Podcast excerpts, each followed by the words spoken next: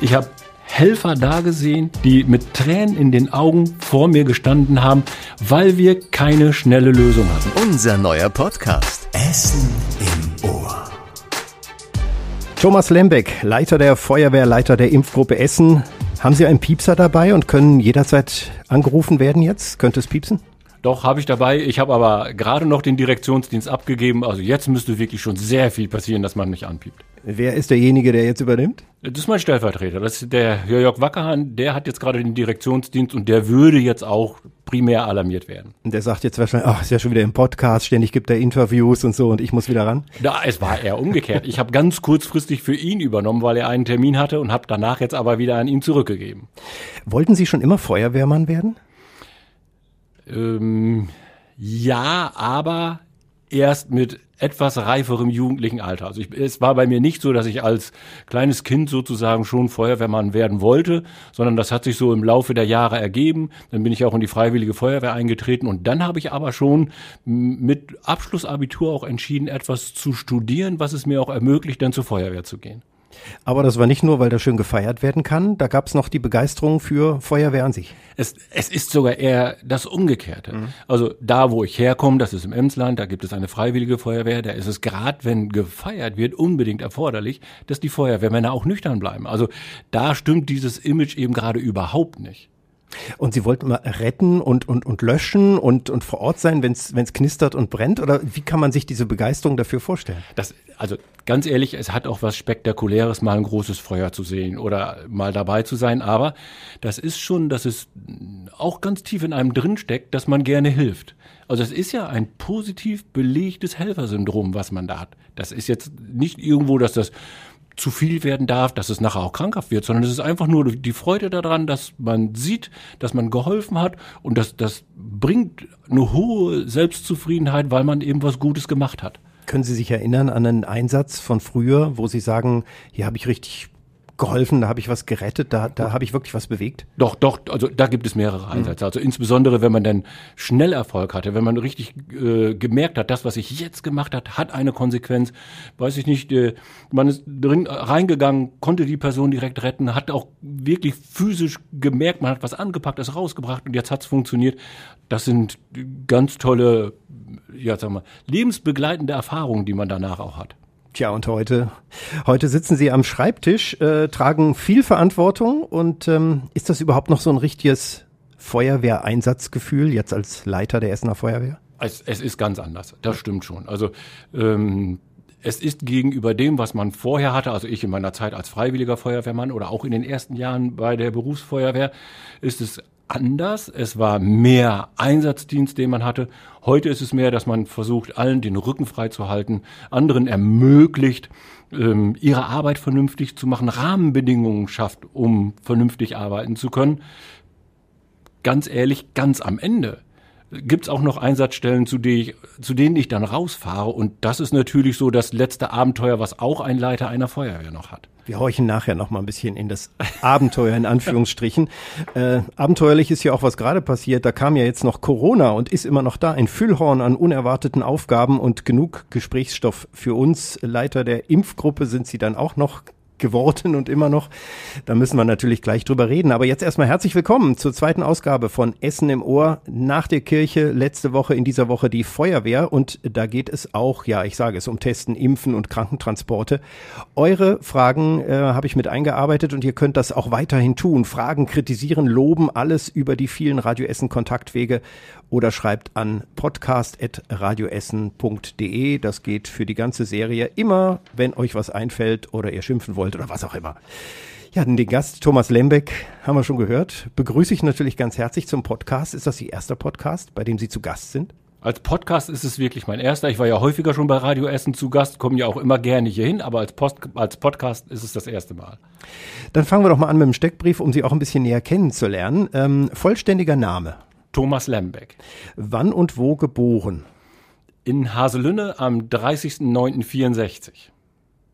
64, dann sind Sie so jetzt, ja, 57. Jetzt muss man rechnen, genau. Ich habe die 56 Jahre schon erreicht. Und Haselünne, das liegt so im Norden irgendwie schon. Das ist ja schon fast Ostfriesland. Emsland ist das. Ne? Es, es ist Emsland. Es ist nicht Ostfriesland, aber ganz klar, Haselünne liegt im Norden. Und wenn man in Haselünne groß wird, schaut man auch in Richtung Norden. Also es ist schon ein, ein norddeutsch orientiertes Stück Ländchen. Also man kann weit, weit sehen. Wenn das Wetter kommt, dann sieht man das schon so einen halben Tag vorher wahrscheinlich. Es, es ist flach, ja. Aber ist auch ein gepflegtes Nichts. Also so, ich glaube, als Jugendlicher muss man auch sehen und sich freuen, wenn dreimal im Jahr mal eine Scheunenparty ist, oder? Da muss ich ein bisschen widersprechen. Es ist auf dem Land mehr los, als die Städter manchmal glauben. Also von daher, da bin ich in, in meiner Jugend absolut nicht zu kurz gekommen. Welche Ausbildung haben Sie genossen? Ich habe erst Abitur gemacht und dann Sicherheitstechnik in Wuppertal studiert, also einen ganz normalen Diplom-Ingenieurabschluss gemacht. Und die aktuelle Jobbezeichnung und seit wann machen Sie es? Also aktuell bin ich Leiter der Feuerwehr Essen. Als Dienstgrad ist es Direktor der Feuerwehr. Sie haben eins, zwei, drei, vier, fünf äh, Striche. Äh ja, ich sage immer schön, nicht? ein Strich ist Lesen, zwei Striche ist Schreiben, der dritte ist Schreiben und Lesen. Beim vierten kennt man einen, der Schreiben, Lesen und rechnen kann und beim fünften ist alles verloren. Nein, das ist so der Dienstgrad dementsprechend mit dem Schulterstück das drückt das sozusagen für den, der sich auskennt, auch aus. Ich muss das für die Podcast-Hörer ein bisschen übersetzen. Sie sind also in Uniform da, als äh, im weißen Hemd mit eben entsprechend auf den Schultern diesen Strichen. Sind ja insgesamt zehn, ne? links fünf und rechts fünf. Ja, ja so ist aber, nein, nein, also es sind schon fünf. Das ist auch das fünf Golden ist das sozusagen der, der höchste Dienstgrad, den man in NRW auch erreichen kann. Mhm. Und von daher fünf links, fünf rechts, das beschreibt eben genau meine Position. Gibt aber nur einen, nämlich Sie, der fünf Striche hat. Ja, bei der Feuerwehr Essen gibt es nur einen, der diese fünf Striche hat, genau. Kommen wir zurück zum Steckbrief. Ähm, wie oft verheiratet? Einmal. Ich bin auch mit meiner jetzigen Ehefrau schon seit dem Abitur zusammen, also das sind mittlerweile weit mehr als die Hälfte meines Lebens. Wow, Respekt. Äh, größtes Hobby? Mein größtes Hobby, wenn ich könnte, würde ich gerne wieder mehr Fallschirm springen. Mache ich schon seit äh, Jahren eigentlich nicht mehr. Ansonsten laufen. Ich laufe gerne. Äh, ich laufe auch viel. Bin so ein typischer Baldener Seeläufer und es gibt auch immer das Gerücht, wenn man mal einen Termin mit mir bräuchte, man könnte sich auch auf die Bank an den Baldener See setzen. Ich laufe irgendwann mal vorbei.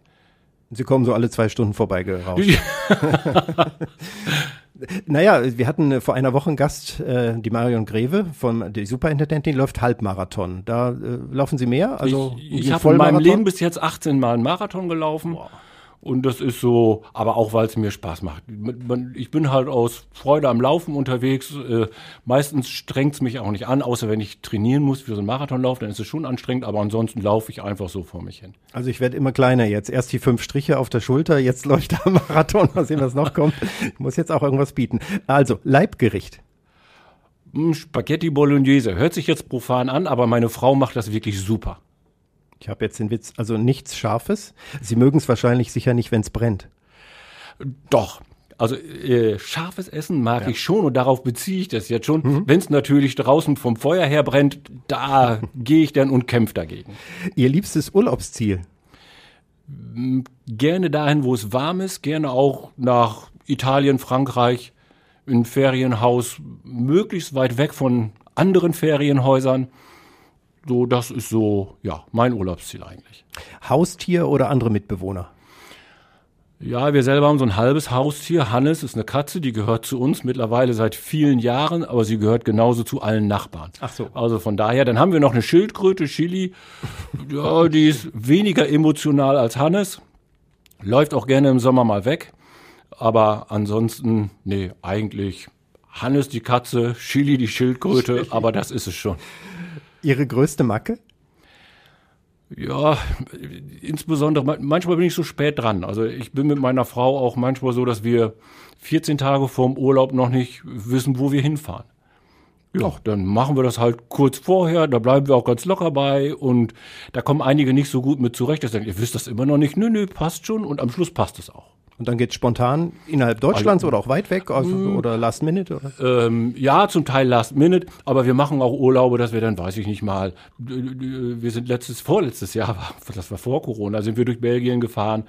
Ähm, wir gehen dann auch mal spontan und wo man mit dem Auto noch hinkommt, ist ja schon so Italien, Frankreich, die Gegend. Und da wissen wir manchmal 14 Tage vorher nicht, wo wir da hinfahren, aber es klappt immer. Ähm, Wie lange konnten Sie jetzt nicht? Ich meine, der Urlaub fehlt doch jetzt. Mit Corona geht's doch gar nicht, oder? So richtig. Ich, nein, im Moment geht's auch nicht. Und auch die letzten beiden Urlaube, die ich hatte, waren eigentlich keine, weil ich jeden Tag eigentlich gearbeitet habe. Also es ist schon so, dass ich dann im Urlaub bei den Webkonferenzen dabei bin oder wenn irgendwas Besonderes ist, dann hört man auf, Urlaub zu haben, kümmert sich drum. Es ist im Moment auch leicht, weil die letzten beiden Urlaube habe ich ja auch wirklich zu Hause verbracht. Aber es war schon so, dass ich im Urlaub täglich mich auch um Corona gekümmert habe. Also Freizeit ist da gar nicht mehr drin. Also ich wollte jetzt mal fragen, haben Sie, hören Sie lieber mal Podcast oder ähm, abends einen ruhigen TV-Bericht, Rosamunde Pilcher ja. oder, oder ein Buch oder mal sowas altmodisches wie ein Buch? Also wo, wo doch, neigen Sie doch, zu? Doch, doch, doch, doch. Also es ist äh, ganz am Anfang äh, der Corona-Pandemie war es schon so, dass man wirklich den Tag voll damit hatte. Im Moment ist es wirklich so, dass ich Zeiten habe, wo ich auch Ruhe habe, wo ich auch mir äh, mal einen Tag rausnehme, wo ich mich nicht um Corona kümmere. Also das äh, es ist immer noch sehr viel mehr als in Anführungsstrichen normales Arbeiten, aber der Rhythmus, den man bekommen hat, der ist schon so, ich, ich habe auch jetzt, dass ich ganz in Ruhe mich auch abends eine Stunde hinsetzen kann, zwar immer mit einem schlechten Gewissen, weil man kann immer mehr machen, aber die Stunde oder auch die zwei Stunden, die kann ich mir rausnehmen, das passt schon. Es bleibt ja sonst gar keine Zeit mehr für die Familie. Sie haben ja gerade gesagt, die Frau schon so lange verheiratet, dann zwei ja. erwachsene Kinder. Und Sie haben ja auch erzählt, äh, sechs Geschwister sind Sie insgesamt. Ja, also, also, vorhin im Vorgespräch haben wir uns ja drüber unterhalten. Ja. Also ich komme aus einer Großfamilie. Ich habe wirklich sechs Geschwister, drei Schwestern und drei Brüder. Das ist das Beste, was mir in meinem Leben passiert ist. Wir sind eine wirklich tolle Familie. Aber ich, ich habe auch eine tolle Frau. Also als die Pandemie anfing, habe ich auch immer dann, ich war ja dann teilweise wirklich 16 Stunden pro Tag unterwegs. Und ich kann sagen, meine Frau hat gesagt, pass auf, kümmere dich um die Pandemie. Wenn die Pandemie zu Ende ist, bin ich noch da. Und das, das ist ist ja auch eine Lebensqualität, die man da hat, die man da aufgebaut hat, dass da zwei Menschen so zueinander passen, dass ich mir sicher bin, dass das funktioniert. Hier haben wir Holz, also. Ja, ja, klopfen wir, klopfen wir beide mal eben. Hoffentlich hilft's. Bestimmt. Ähm, ja, die, ich habe viele Punkte zur, zur Arbeit dann und da will ich natürlich mal drauf gucken. Ich schaue erst mal. Also, ähm, seit 2005 sind Sie in Essen verantwortlich für Einsatzorganisation, Rettungsdienst, Logistik, Informations- und Kommunikationstechnik, Ausbildung und Großschadenslagen. Also alles im Rahmen der Feuerwehr. Großschadenslagen. Ab wann ist eine Schadenslage eine Großschadenslage? Ich könnte jetzt sagen, ab dann, wann man sie dazu erklärt, aber das ist natürlich eine zu einfache Antwort. In der Regel gehen wir bei Großschadenlagen oder jetzt darf man ja sogar auch wieder katastrophal, also Katastrophe dazu sagen, äh, davon aus, dass es eine solche Situation ist, wenn man mit seinen eigenen kommunalen Mitteln nicht mehr zurechtkommt. Also da geht es jetzt nicht darum, dass ich mir mal einen RTW einer Nachbarstadt ausleihe oder RTW ähm, so ein also einen Rettungswagen einer Nachbarstadt ausleihe, genau, sondern es geht wirklich darum, dass man massiv und wirklich in einer signifikanten Größe Einsatzkräfte von außen zu sich holt. Und dann sprechen wir von einer Großschadenlage, dann sprechen wir von Katastrophen, die wir dann mit Hilfe anderer Kommunen auch erst bewältigen können. Was außer Feuer gehört noch dazu? Wie weit gehen die Aufgaben der Feuerwehr? Also wir beschreiben es ja gerne immer mit Gefahrenabwehr. Ja. Also alles das, was in irgendeiner Weise eine gefährliche, lebensbedrohliche Situation erzeugt, außer dass mir mit einer Waffe einer gegenübersteht, das lasse ich jetzt mal eben aus. Aber das ist die Polizei dann zuständig. Ja, ansonsten ist es alles Aufgabe der Feuerwehr. Immer wenn es darum geht, dass eine gefährliche Situation entsteht, sind wir in der Regel mit dabei. Also es gibt einige Ausnahmen, da sind wir es nicht. Ähm, ab dem Moment, wo aber dann wieder aus den gefährlichen Situationen, wo wir primär nicht dabei sind, Personen verletzt sind oder sonst was, sind wir auch sofort wieder mit im Boot. Also sowas wie der Sturm Ela war ja auch ein Fall, ne, mit Bäume, Äste, die durchgesägt werden müssen oder Wege, die abgesperrt werden ja. müssen. Das ist so ein ganz, Fall, Also Ela ja ist ja auch ganz typisch dafür, dass wir da eine Großschadenlage hatten. Wir ja. hatten über einen ganz langen Zeitraum hunderte von Helfern außerhalb von Essen, äh, die uns geholfen haben und ganz toll geholfen haben. Also da muss man sagen, da ist ja dann die Organisation Feuerwehr auch so aufgebaut, dass sie Organisationsstrukturen haben, die dann gleich greifen, wo Hilfe schnell zur Verfügung steht, wo wir nicht wochenlang etwas beantragen, sondern auf Knöpfe drücken und dann sind hunderte von Helfern, die auch gleich bereit sind, dann auch zu helfen. Also das ist in Deutschland wirklich sehr gut organisiert. Wie pragmatisch muss man da sein in so einem Moment? Ich erinnere mich an Helmut Schmidt, wird immer erzählt, der musste auch mal sagen, komm, das machen wir jetzt rein und ich brauche die Leute und ohne, ja, bevor auf irgendwelche behördlichen Genehmigungen zu warten. Ja, passiert das in das so einer Situation auch, dass man da einfach entscheiden muss? Mu muss man auch. Und das ist das, was wir auch ausbilden. Also das Schlimmste, was es gibt bei uns, wenn ein Leiter einer Einsatzstelle nicht entscheidet der soll aufgrund seines Fachwissens, und die sind gut ausgebildet, die Entscheidung treffen. Hinterher werden Juristen vielleicht Geld damit verdienen, das auseinanderzunehmen. Aber es ist alles schlimmer äh, als nicht zu entscheiden, äh, alles besser als nicht zu entscheiden. Mhm. Keine Entscheidung führt dazu, dass die Situation sich unkontrolliert verändert, dass es Gefahrenlagen gibt, die sich ausbreiten. Und wenn ich mit bestem Wissen und Gewissen und aufgrund meines Fachwissens entscheide, dann ist das in dem Moment auch die richtige Entscheidung. Und da muss man Mut haben, ne? Das ist dann Pragmatismus und Mut, aber das ist das, was die Einsatzleiter bei uns auch denn sozusagen mitgeschult bekommen, dass sie mutig sind und entscheiden. Können Sie sich an Situationen erinnern, wo Sie das letzte Mal Mut zeigen mussten, wo sowas nötig war? Naja, wir, wir haben einerseits äh, teilweise bei Corona Mut äh, gehabt, ähm, Krisenstäbe einzuberufen und sonst alle was, wo wir vor der Lage waren, wo andere noch nicht so weit waren. Es gibt immer wieder Einsatzstellen, wo man dann Mut haben muss und zu sagen, ja, pass mal auf, jetzt entscheide ich aber, dass wir hier, weiß ich nicht, das oder jenes machen. Ne? Ähm, da, das merkt vielleicht draußen auch gar keiner weil er gar nicht gemerkt hat, dass da irgendwie jetzt eine Entscheidung getroffen wurde, die nach links oder rechts hätte gehen können, weil die auch nur den rechten Weg der Entscheidung dann sehen. Ja. Also von daher, das ist für die Einsatzleiter, die wir draußen auf der Straße haben, ist es eigentlich fast tägliches Geschäft. Bis hin dazu, dass es nicht nur der große Einsatzleiter ist, sondern wirklich der, der an jeder Einsatzstelle Entscheidungen trifft. Also es ist ja nicht immer so, dass wir mit Hunderten von Leuten an Einsatzstellen sind, sondern es gibt ganz kleine, aber maximal dramatische Einsatzstellen, wo nur, weiß ich nicht, mein Rettungsdienst zum Beispiel, mhm. da sind da, da ist ein Notfallsanitäter und ein Rettungssanitäter von der Feuerwehr oder auch von den Hilfsorganisationen, die uns ja toll unterstützen. Die treffen an der Einsatzstelle ganz wichtige, ganz tolle Entscheidungen. Mhm. Und das rettet Leben. Mhm.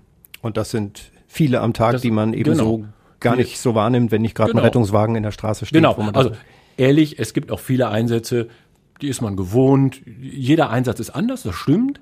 Aber in der Routine gibt es viele Einsätze, die sich doch in großen Prozentsätzen auch wiederholen.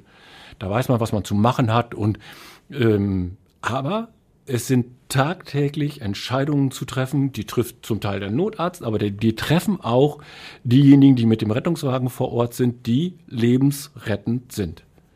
Jetzt frage ich nochmal aus einer anderen Richtung. Jetzt haben wir ja gerade gehört, große Familie, viele Geschwister mhm. und so, Kinder.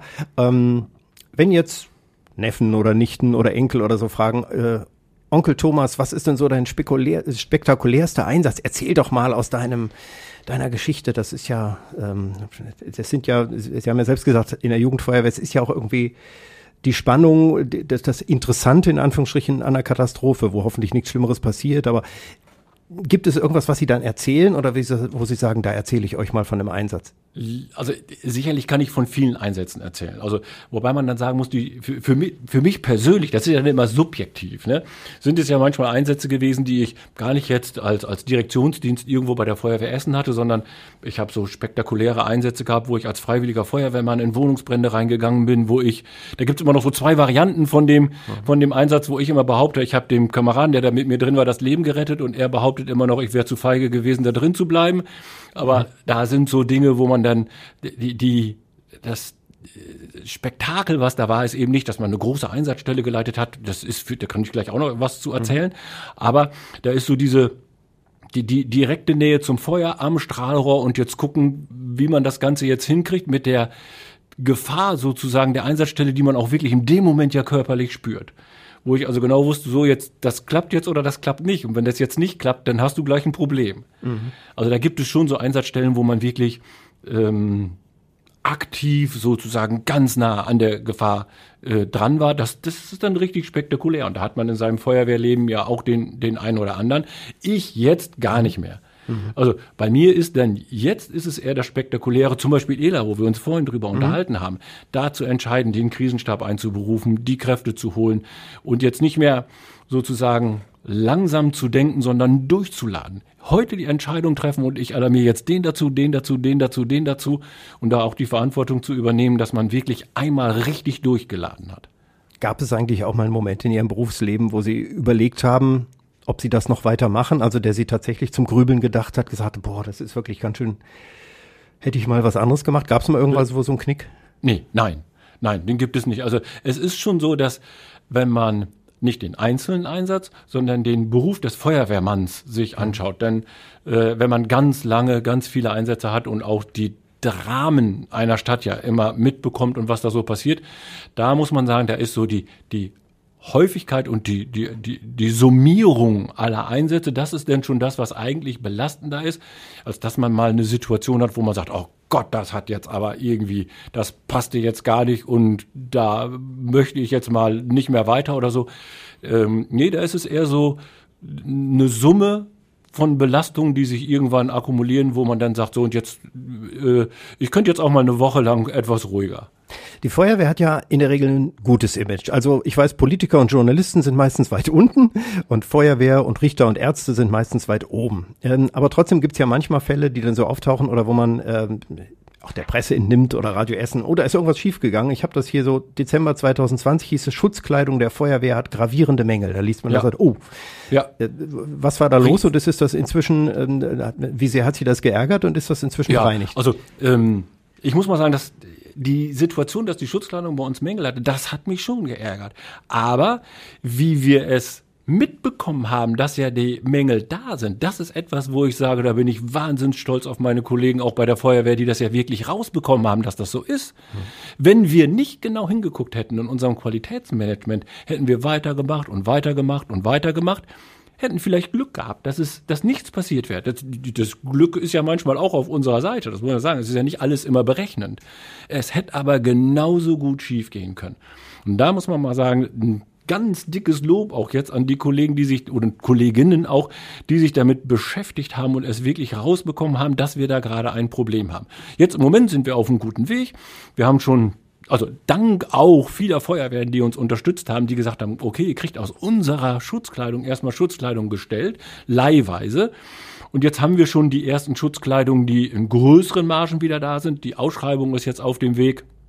Hoffentlich bald. Also ich hoffe, in den nächsten paar Tagen wird wirklich die Ausschreibung dann auch rausgehen.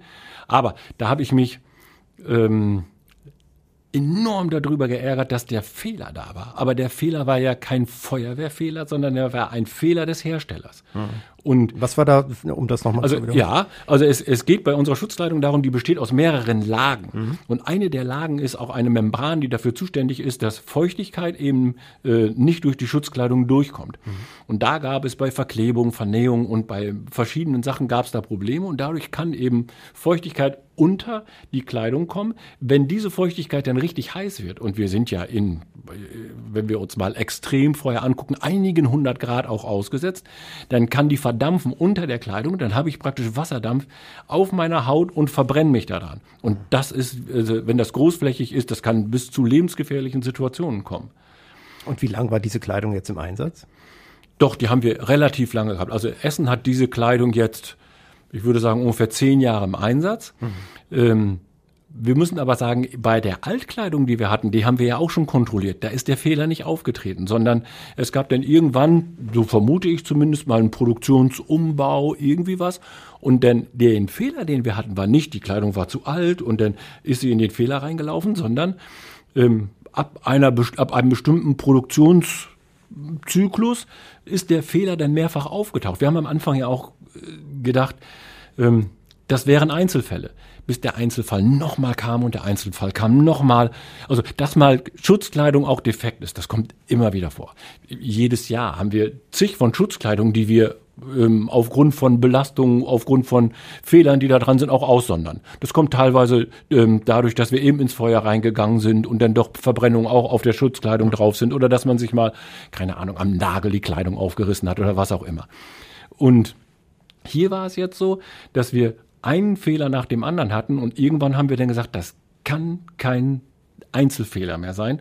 Und dann haben wir zusammen mit unserem Dezernenten ähm, entschieden, jetzt einmal zu richtig hinzugucken. Mhm. Und das hat dazu geführt, dass wir dann beim Hingucken festgestellt haben, oh, oh, oh, oh, oh, da, ähm, also normal hätte das Hingucken darin bestanden, dass die Kleidung in die Wäsche gekommen wäre und teilweise eben auch im nächsten Wäschezyklus erst Monate später oder je nachdem, je nach Belastung. Und jetzt haben wir ja hingeguckt und dabei haben wir eben festgestellt, dass der Fehler so groß ist. Und in dem Moment erstmal großer Schock und das, muss, das können Sie mir glauben, in der Nacht habe ich nicht geschlafen. Das, weil man sich ja auch ab dem Moment überlegt, wie groß der Fehler eigentlich ist. Ja, was passieren könnte. Und, genau, was passieren könnte. Es, es ist schon so, dass wir einen Fehler annehmen. Also das heißt, wenn ich normal, ich bin draußen bei einem Verkehrsunfall oder sonst was, da habe ich ja nichts mit einer hohen thermischen Belastung zu tun. Dafür ist die Kleidung super, kann man immer noch verwenden. Aber in dem Moment, wo wir mit dieser Kleidung in, in Extremsituationen gehen, und Extremsituation ist jetzt gar nicht mal das Riesenfeuer, das ist insbesondere zum Beispiel ein Kellerbrand.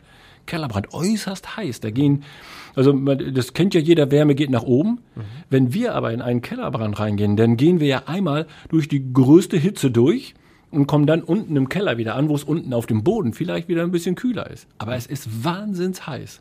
So, und diese Extremsituation, die könnten wirklich zu einem erheblichen Schaden führen. Und wie viel Prozent der Kleidung ist jetzt ausgetauscht? Also wie viel alt wir, ist noch wir, im, im, Einsatz? Ja, also wir haben jetzt noch ähm, die Kleidung gepatcht sozusagen, ob man sie noch verwenden darf für außerhalb des Feuers, also von draußen draufhalten oder sonst was oder innerhalb sozusagen auch, was ich gerade beschrieben habe, von Extremsituationen.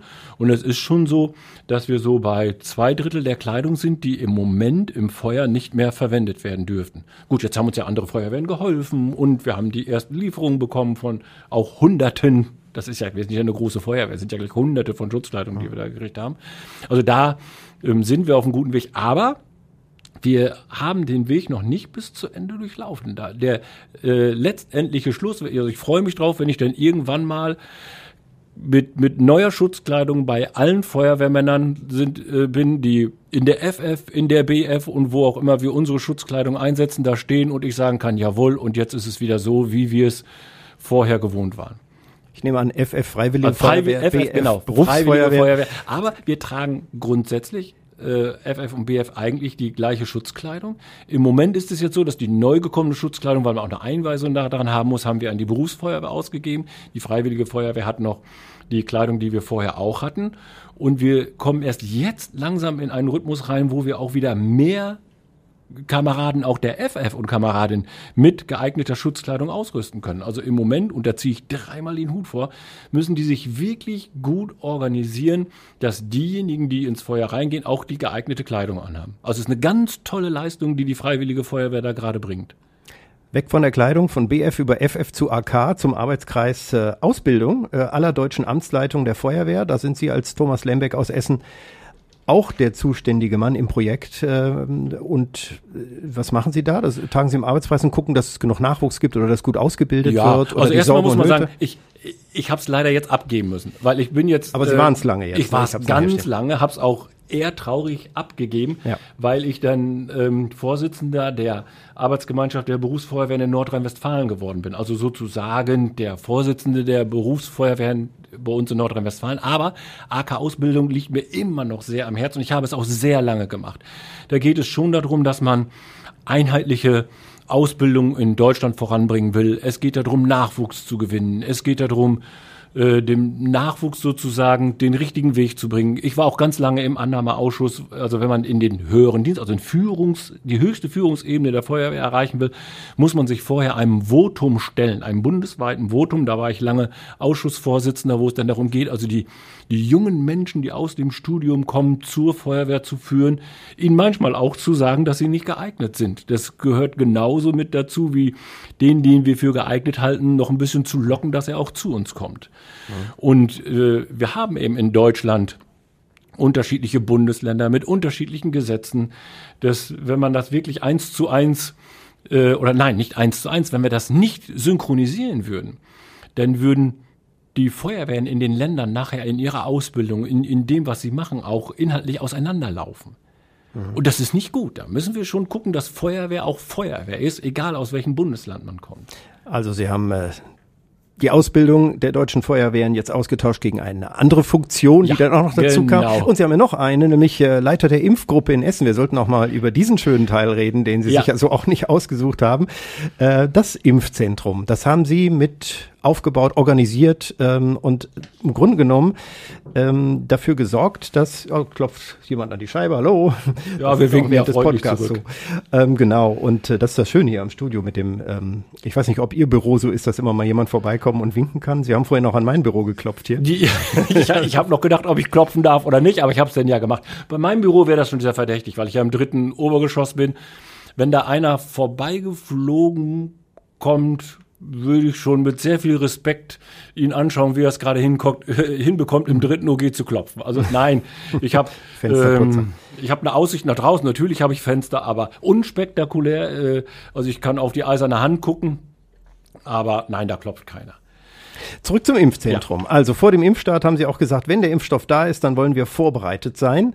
Und dann kam der Aufbau des Impfzentrums. Meines Wissens war das Mitte Dezember eigentlich schon fertig. Da waren Sie Ja. startbereit. Ne? Und dann wartete man auf den Impfstoff und dann ging es langsam los. Aber was würden Sie sagen, wie, wie gut hat das geklappt? Also am Anfang sehr gut und später gab es dann mal ein paar Zwischenfälle, wo es lange Warteschlangen gab. Ja, ja, ja. Also das ist auch so, da sage ich auch gleich ein paar Sätze zu. Es war am Anfang auch wirklich gut. Und man muss auch sagen, wir in Essen sind sehr gut, äh, sagen wir, äh, von 0 auf 100 sozusagen hochgefahren. Sowohl das Impfzentrum, was wir gebaut haben, als auch, dass wir mit mobilen Impfungen ja am Anfang begonnen haben, in den Altenheimen und ähm, vor Ort sozusagen. Da sind wir in Essen äh, sicherlich sehr gut aufgestellt gewesen. Auch in dem Betrieb des Impfzentrums sind wir sehr gut aufgestellt gewesen. Und auch die Kritik, die wir hatten, so um Ostern rum war es ja, dass wir so zweieinhalb Tage hatten, wo es nicht so sauber lief. Ähm, das ist nicht schön. Und ich muss wirklich sagen, bei denjenigen, die an den Tagen da war, das war auch nicht gut. Also das, was uns viele erzählen hatten, war wirklich drei war- Stunden, manchmal mehr stehen, äh, Toilettensituationen nicht gut und Ja, ja, das also war das- gerade für die genau, viele ältere n- Menschen eben eine schlimme Situation. Ja, war es auch. Und dafür gilt es auch, sich immer nur zu entschuldigen. Da ist es auch ganz egal, wer nachher dran schuld war.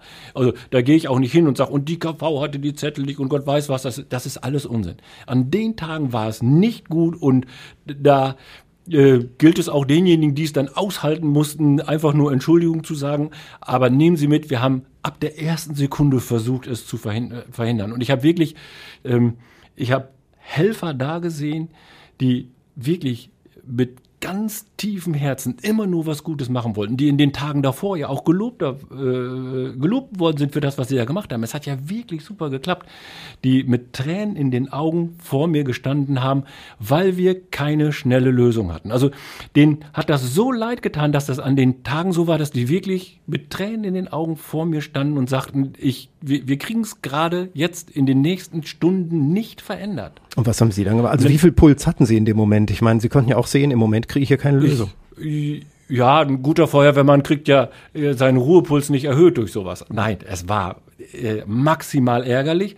Aber man muss auch sagen, wir haben ein ganz, ganz tolles Team an Helfern da. Also wir haben denn ja schon probiert mit Unterstützung auch der Betreuungseinheit, die wir haben. Also durch Freiwillige Feuerwehr, durch Hilfsorganisationen, die mit einer riesen ähm, ja, sie waren, sie waren schnell da mit einem äh, großen Aufwand an Personal. Und dann haben wir auch äh, ver versucht, die, die, ja, noch so ein ganz bisschen Unterstützung zu bringen, dass man eben einen Kaffee gebracht hat, doch Stühle hingestellt hat und so weiter. Und man muss nachher sagen, die Lösung war einfach, dass wir gesagt haben, wir schaffen jetzt diese ganze Bürokratie ab. Ihr, jetzt mal, uns hört ja keiner, ihr könnt uns alle mal mit den Zetteln. Wir machen es jetzt. Also auch wieder so eine Entscheidung, wie wir vorhin gesagt haben. Jetzt muss einfach mal. Ne? Also ich kann Ihnen erzählen, also ähm, die Projektgruppe, also äh, Impfen, die, die leite ich ja zusammen mit dem Herrn Spors. Ich hatte dann mit dem Herrn Spors und dem ärztlichen Leiter, der an dem Tag im Impfzentrum war, haben wir gesagt, so und jetzt rufen wir die KV an. Und die Kassenärztliche Vereinigung, Die Kassenärztliche Vereinigung, genau. Und ähm, der Herr Spors und ich haben beide schon gedacht, oh, da werden die nie mitmachen und jetzt gibt's richtig Ärger. Dann haben wir das Telefon auf laut gemacht mit unserem ärztlichen Team aus dem Impfzentrum. Übrigens super. Also ganz tolles Team. Und ich habe bei dem Telefonat die ganze Zeit gedacht, wann fängt der auf der anderen Seite endlich an zu meckern? Und es war wirklich so. Es war das Telefonat. Und am Ende des Telefonates hat er gesagt, ja, okay, könnt ihr so machen. Also es ist jetzt, könnt ihr so machen, hört sich so einfach an. Wir haben ja. jede Menge Bürokratie gerade abgeschafft und das war das, was den größten Stau erzeugt hat. Also die Leute hatten, dadurch, dass es schnell gehen musste, nicht die richtigen Ausdrucke mit. Äh, sie hatten sie falsch ausgefüllt, weil es auch schwer auszufüllen ist. Äh, sie hatten gedacht, sie kriegen den einen Impfstoff, hatten aber den Bogen von dem anderen Impfstoff und so weiter und so weiter. Und das sind Minuten, die das Ganze kostet. Und wenn man jetzt mal überlegt, da, da werden Tausende von Leuten Personen geimpft und jeder braucht auf einmal nur vier Minuten mehr. Dann sind das pro 1000 schon 4000 Ja. Minuten mehr. Inzwischen sind es eine Menge Und Leute. Ne? Ab dem Tag sind wir ja hingegangen, haben die Bürokratie abgeschafft und am nächsten Tag war ja die Halle 5, die wir dazugenommen Mhm. haben als Wartebereich, war leer. Naja, aber besser zu viel. Das, ja, ja. Und da muss man sagen, das war das, was wir in den Sonderkontingenten, die haben wir kommunal schon immer selber im Griff gehabt, auch selber die Administrierung dafür gemacht und auch selber die in Anführungsstrichen Bürokratie dazu gemacht. Und das haben wir jetzt einfach auf alle ähm, umgelegt, haben uns einmal von der Kassenärztlichen Vereinigung eben sagen lassen, okay, wir machen da auch mit. Und ab dem Moment lief der Laden wieder. Also das ist manchmal ist es wirklich, das ist ja so in so einem Impfzentrum, da stellt man sich als riesigen Klotz vor, aber das sind ganz viele kleine Räder, die da gerade ineinander greifen. Also da muss der der Pharmazeut muss den Impfstoff zur Verfügung stellen, der der es hinträgt, muss auch die Kabinen angelaufen sein, dass der Impfstoff da Das ist. sind viele Helfer, viele Die- Organisationen. Wie viele Menschen sind das denn etwa, die da vor Ort sind beim, Also beim im, vollen im Einsatz? Impfzentrum selber helfen so zwischen 60 und 70 Mhm. Helfer, die ständig die ganze Zeit da sind. Das ist vom Rikscha-Fahrer übrigens ganz toll, wie die das machen, wie die die Personen mit der Rikscha bis zur Tür bringen. Ähm, Das, das ist die RGE, das sind die Hilfsorganisationen, die uns wie Wahnsinn unterstützen. Das sind der, das, das ist der ärztliche Leiter, das sind die Einsatzleiter vom Dienst, die uns mit da unterstützen. Also das ist ein wirklich tolles Team. Wir werden dieses ganze Thema ja nicht aufbereiten können. Wir wissen ja äh, von äh, Internet und es ist alles besetzt und ich kriege keinen Impftermin. Das war ja, Ja. gerade bei den über 80-Jährigen, die Töchter Ja, und Enkel ja, und ja. was weiß ich, wen eingesetzt haben. Ich habe auch für meinen Vater es ewig versucht, äh, bis das dann mal geklappt hat. Und dann kommt der nächste Schritt dahin mit Sorge und wenn dann vor Ort das eine oder andere womöglich Ja. nicht geklappt hat, das war zum Glück nur an einigen Wochenenden so, ähm, erst das Warten und dann kommt das dahin. Aber dann kommt der glückliche Moment. In der Regel, die meisten werden ja total beschwingt rausgehen und sagen, bah, jetzt habe ich es geschafft, ich bin geimpft. Ähm, Ja. Ich glaube, dass sie da auch in viele glückliche Gesichter Das, äh, das geguckt ist auch haben. so. Ja, also ich muss mal sagen, gerade bei lebensälteren Personen, die ja dadurch jetzt auch für sich selber erwarten, Lebensqualität wieder zu bekommen, Menschen wieder zu treffen, die, ich weiß nicht, die, die Enkelkinder auf den Schoß zu nehmen oder was auch immer. Und auch ähm, die, die Hintergrundgefahr, dass man ständig denkt, hole ich mir die Infektion, habe ich vielleicht einen Verlauf, der schwer sein könnte bis tödlich. Und da sind viele, ganz viele, die wirklich auch Danke sagen in dem Moment, wo sie das Impfzentrum verlassen. Ähm, und es ist auch, so, also gerade heute, also ich bekomme ja nicht nur Beschwerdemails, die nehmen übrigens rapide ab. Ich bekomme sehr viel Mails, auch gerade im Moment, wo es darum geht, wo die sagen, ich bin pünktlich gekommen, ich habe keine zwei Minuten gewartet, schon hatte ich die Spritze im Arm und war schon wieder draußen und alle waren sehr freundlich, alle Helfer sind eigentlich positiv eingestellt, die Stimmung im Impfzentrum ist gut. Also da muss man mal sagen, ich habe zum Beispiel eine, eine ältere Dame berichtete mal davon, das ging alles beim Impfen so schnell, da fragte sie am Schluss der Impfung, bin ich überhaupt geimpft worden? Weil ihr das so schnell ging. Also das muss man sagen, es, es muss dann auch schnell gehen. Also dieses, ja, ähm, wie ist das Wetter draußen und sind Sie auch gut hier hingekommen? Das ist nicht Impfzentrum. Wir machen immer noch Pandemie. Und Pandemie hat ja nun mit vielen Dingen zu tun, die auch diskutiert wurden, die Sie auch mitbekommen haben. Neben den Glücklichen gab es zwischendurch auch die Zweifelnden. Wie oft ist Mhm. das angekommen? Also entweder Frust oder Zweifel, ob über die Politik oder ich nenne mal das Wort AstraZeneca. Ja. Mal so, mal so, plötzlich geht's nicht mehr. Erst die unter 60 und dann über 60. Also ich muss das auch nicht aufzählen, aber Ja. da haben Sie wahrscheinlich am meisten dieses Wort AstraZeneca gehört oder Diskussionen geführt. Ja, also da werden viele Diskussionen geführt, wobei wir sagen müssen, unterm Strich glaube ich, dass wir für jede Impfdosis, die wir anbieten, auch immer einen Impfwilligen bekommen würden. Also so würde es nie in extremer sein, dass wir sagen würden, wir würden den Impfstoff nicht loswerden, den wir anbieten. Da würde es immer eine Gruppe geben, die den auch akzeptiert. Aber, und da sind insbesondere auch unsere ärztlichen Leiter gefordert gewesen, es gab eine Personengruppe, die dann sagt, ich bestehe aber darauf, ich möchte gerne Impfstoff X haben und wenn Sie mir jetzt Impfstoff Y geben, dann haben Sie mich umgebracht. Oder äh, wir haben diese kritische Situation gehabt, wo es wirklich darum ging, dass AstraZeneca denn ja vom Markt genommen wurde. Da haben wir an dem Vormittag ja noch AstraZeneca verimpft.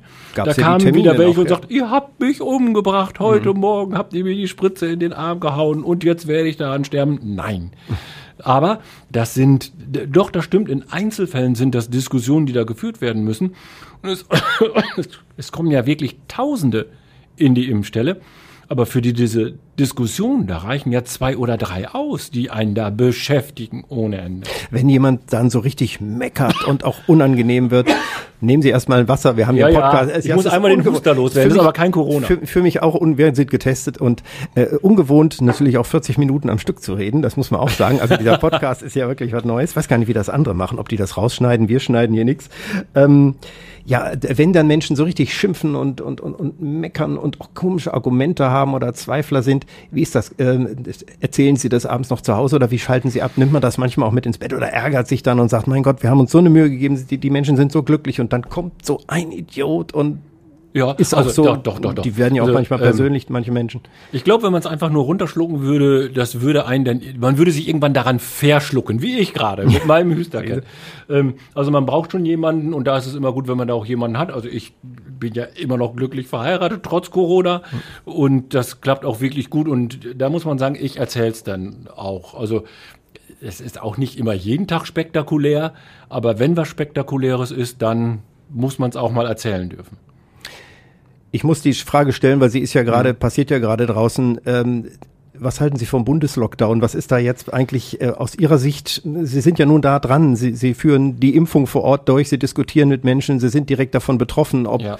welche Freiheiten oder Nichtfreiheiten man hat und wie es weitergeht auf den Intensivstationen, wie sich dieses Virus weiter verbreitet haben Sie da ein Gefühl oder eine Meinung, was jetzt mal nötig wäre? Müsste es, es nochmal, also, die, die Virologen sagen ja, es muss nochmal einen kräftigen Lockdown geben, drei Wochen und dann sind wir, oder so, und dann sind wir in der Lage, dass wir die Sache wieder besser unter Kontrolle haben. Also wichtig für mich ist, dass es überhaupt eine Entscheidung gibt. Und auch die Politik, wenn, ich kann es verstehen, da werden große Entscheidungen getroffen, wo ich zu Hause auf dem Sofa vielleicht auch gar nicht alle Informationen habe, die jemand ähm, in der Politik hat. Und auch der Politiker muss ja auch die Konsequenzen tragen. Also ich vergleiche das ja immer gerne damit, wenn ich, weiß ich nicht, ich gucke mir zu Hause, wer wird Millionär an, da kann ich die Hälfte der Fragen beantworten.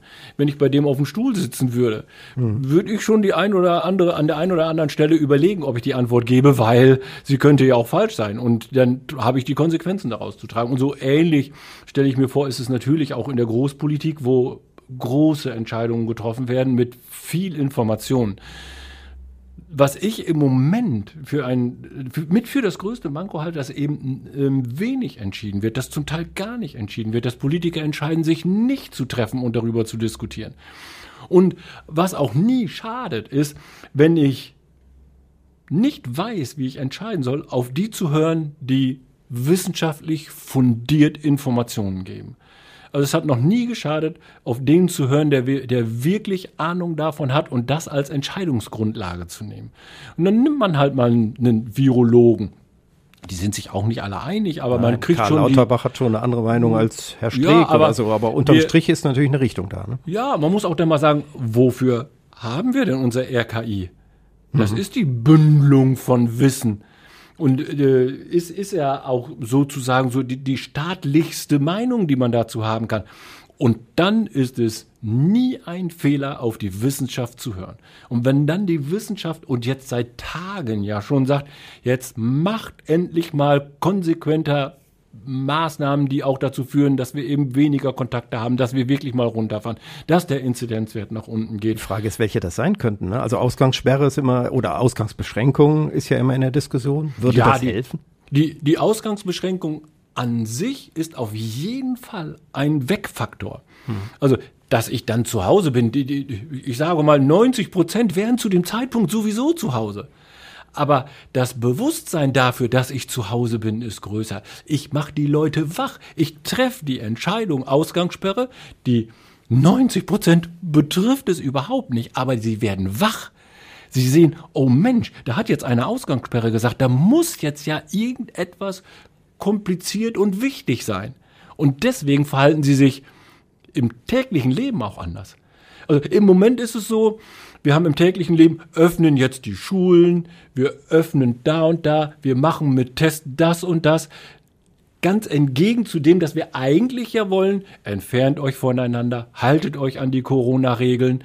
Das heißt also, in den Hinterköpfen im Moment, glaube ich, glauben die meisten Menschen, naja, wenn jetzt doch alle wieder zur Schule dürfen, kann es ja so schlimm nicht sein. Straßen sind es wieder wird, voll, man kann genau, mit Anmeldung es, shoppen und so. Es, also das, was nach außen hin sozusagen geöffnet wird, spiegelt eigentlich nicht das wider, was wir gerade brauchen. Und deswegen der, der die Ausgangssperre ist allein deshalb wichtig, weil sie die Leute schüttelt. Die merken wieder, Mensch, hier ist gerade irgendetwas, das habe ich vorher nicht gehabt. Warum machen die das? Das muss jetzt ja doch wieder irgendwie eine Bedeutung haben. Wie gesagt, wie ich gerade sagte, die meisten merken die Ausgangssperre gar nicht, weil sie sowieso zu Hause sind. Aber alle, die, die es nicht merken, merken, dass da, es passiert gerade etwas mit mir, das ist noch nie mit mir vorher so gemacht worden. Und da muss jetzt was dran sein. Und das allein, deswegen bin ich dafür. Nicht, weil ich glaube, dass die alle zu Hause sitzen sollen, sondern wir müssen rütteln. Wir müssen die Leute darauf hinweisen, dass wir von denen was erwarten. Und wenn ich das mit Ausgangssperre hinkriege, dass ich die alle gerüttelt habe und jeder denkt nicht nur an Ausgangssperre, sondern denkt sich, boah, wenn schon Ausgangssperre ist, dann setze ich auch meine Maske wieder auf, dann achte ich mal darauf, dass ich den Abstand halte. Dann haben wir genau das Richtige erreicht. Also es ist nicht die Sperre, sondern die weitreichenden Konsequenzen daraus, die ich dann befürworten würde diese Mechanik, diese These. Mal gucken, ob Politiker die hören und dann vielleicht nochmal eine klare, ich, ich hoffe doch. Machen, ja. Fände ich auch gut, wenn ich ehrlich bin. Äh, ich habe hier äh, noch eine Kurzsatzrunde. Wir schaffen das gar nicht mehr alles. Es ist schon so die Zeit um eine Dreiviertelstunde haben wir geredet. Ja. Wer bis hierhin zugehört hat, da sagen wir schon mal herzlichen Glückwunsch, viel erfahren, sehr schön. Nein, das war ja auch sehr angenehm. Wir haben ja auch wirklich über ein Thema gesprochen, ja. was aus in, in meinem Kopf ja sehr aktuell ist. Ähm, ohne Frage. Und äh, vieles, was interessiert, äh, werden wir auch weiter diskutieren, weil man ist in Kontakt in der Stadt, das ist ganz klar. Und man kann Sie erreichen, man kann uns bei Radio Essen erreichen. Und wir haben hier jede Woche einen neuen Podcast. Ach, was sage ich? Wir haben sogar zwei. Wir haben den Redebedarf, die Kollegen, die am Wochenende immer noch zusammenfassen aus ihrer Sicht, ähm, was in Essen so passiert ist und wie sie das bewerten. Der Redebedarf, den gibt's dann auch da überall, wo es Podcasts gibt. Das ist mein kleiner Werbeblock. Und in der nächsten Woche haben wir übrigens jemanden zu Gast, ähm, eine Frau, die sich selbst angestellt angesteckt hat um Weihnachten und äh, unter der Krankheit gelitten hat und heute noch unter den Nachwirkungen leidet. Und wir werden uns auch hier an dieser Stelle unterhalten und zu sagen, was bedeutet das eigentlich, weil das wird eben oft äh, auch äh, gar nicht so beachtet, wenn man immer über Politik und über Lockdowns und so weiter redet, was da eigentlich passiert. A, auf den Intensivstationen und B, aber auch mit, mit mittleren Verläufen.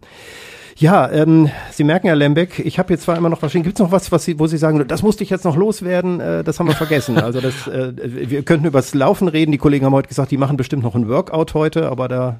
Nein, also was ich gerne noch loswerden ja. werden möchte, ist ganz egal, was auch passiert, auch im Impfzentrum passiert. Da sind ganz viele Leute mit sehr viel persönlichem Herzblut dran, es wirklich gut zu machen. Und wenn es auch mal wirklich einen Stau geben sollte oder irgendwas nicht klappt, dann nie deswegen, weil Helfer es bewusst verursacht haben, sondern alle, die da sind, arbeiten gerade daran, dass die Essener Bürger ihre Impfung bekommen und das mit einem so tollen Engagement, dass man gar nicht genügend Danke sagen kann und eigentlich auch Danke dann, wenn es mal einen Tag aus Versehen nicht richtig funktioniert. Ich danke. Thomas Lembeck, Leiter der Essener Feuerwehr, auch Leiter der Impfgruppe Essen. Sie werden noch zu tun haben, entspannen Sie zwischendurch auch. Vielen Dank fürs Kommen und wer Fragen oder Kritik hat, podcast.radioessen.de kann sich melden. Ich bin der Schuldige Christian Pflug, der sich das ausgedacht hat mit dem Team und von daher vielen Dank, schönen Abend oder schönen Morgen, je nachdem, wann ihr das hier hört. Dankeschön, Herr Lembeck. Ich sag auch Danke und auf Wiederhören. Essen im Ohr. Der Podcast Talk mit Christian Pflug. Überall da, wo es Podcasts gibt.